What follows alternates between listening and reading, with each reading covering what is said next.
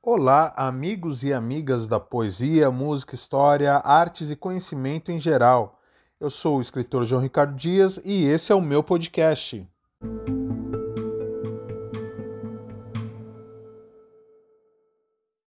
No dia 20 de julho de 1969, Neil Armstrong e, por consequência, a humanidade pisava pela primeira vez na Lua. Mas, nas artes e na literatura, essa caminhada começava muito antes.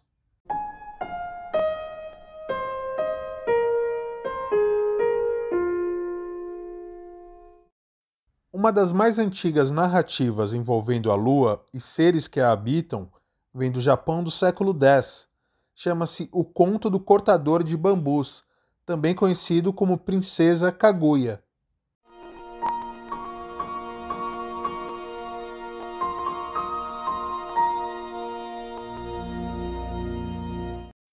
Nele é contada a história de uma garota misteriosa, descoberta ainda bebê dentro de um caule de bambu.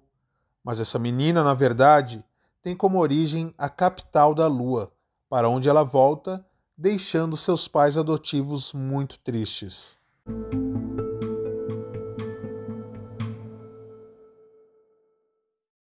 No século XVIII, o poeta e pintor William Blake desenhou a imagem de um humano que subia por uma escada até o nosso satélite. Ele a nomeou de I Want, I Want, ou em português, Eu Quero, Eu Quero.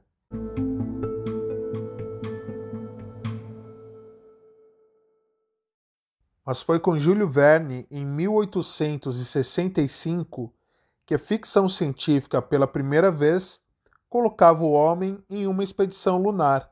O nome dessa obra é Da Terra à Lua, Viagem direta em 97 horas e 20 minutos.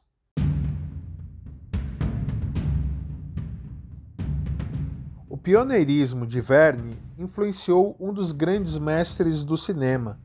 Em 1902, Georges Méliès lançava o clássico Viagem à Lua.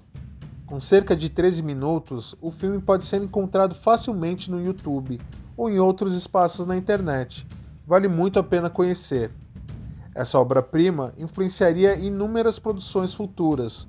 Os clipes de Tonight Tonight do Smashing Pumpkins e Heaven for Everyone do Queen são dois exemplos disso.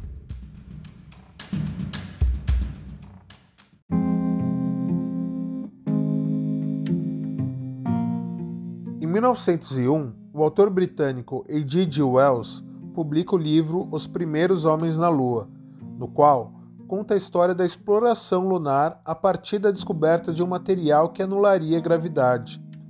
Essa obra se transformaria no filme de mesmo nome em 1964, ou seja, apenas cinco anos antes de Neil Armstrong e Buzz Aldrin pisarem no satélite.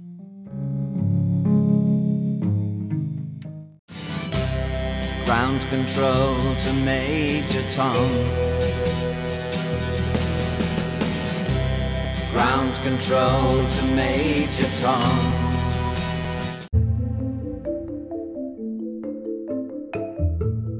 Em 1969, ano da conquista lunar, David Bowie lança Space Oddity, música que narra a depressão do astronauta fictício Major Tom. No Brasil, a ida do homem à lua foi tema de inúmeras canções nos anos 60 e 70.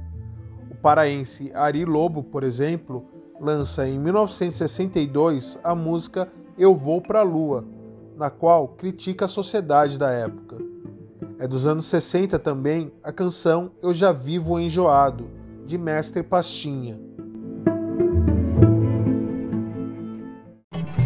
Eu já vivo tão cansado de viver aqui na terra.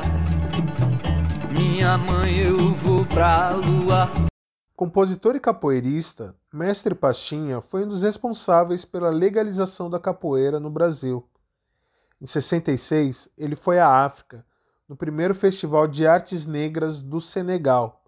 Caetano Veloso conta isso na música Triste Bahia, na qual faz uma colagem de Eu Vivo Enjoado.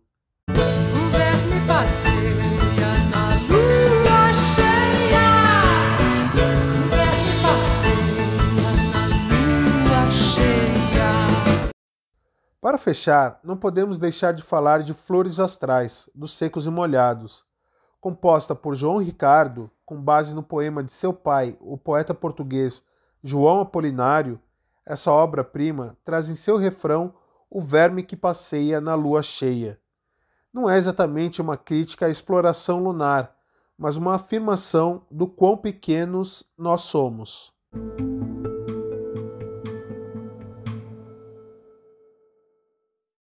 Todas essas músicas e muitas outras produções influenciadas pela corrida espacial estão numa playlist que eu separei no Spotify chamada Eu Vou para a Lua A Corrida Espacial na Música.